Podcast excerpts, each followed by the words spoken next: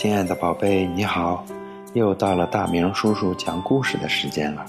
今天我们要讲的故事是《会打喷嚏的帽子》。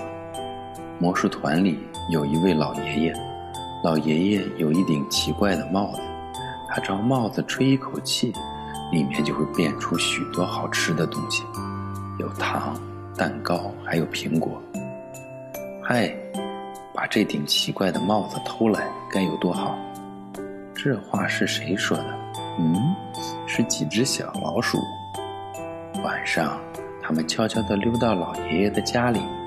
老爷爷正在睡觉，那顶神奇的帽子没有放在柜子里，也没有放在箱子里，在哪里呢？就盖在老爷爷的脸上。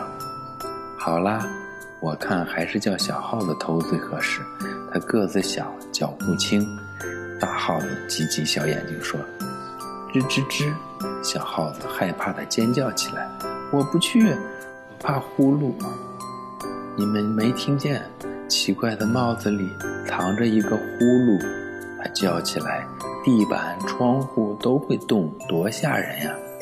可不是，老爷爷在打呼噜，呼噜呼噜，像打雷似的。大耗子叫黑耗子去偷，黑耗子不敢；叫灰耗子去偷，灰耗子也不敢。反正叫谁去偷，谁都不敢。大耗子生气了，摸摸长胡子说。好啦好啦，都是胆小鬼，你们不去，我去。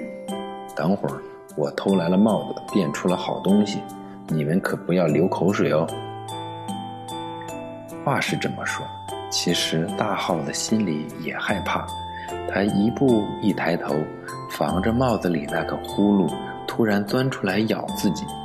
也真巧，他刚走到老爷爷的床前时，呼噜不响了。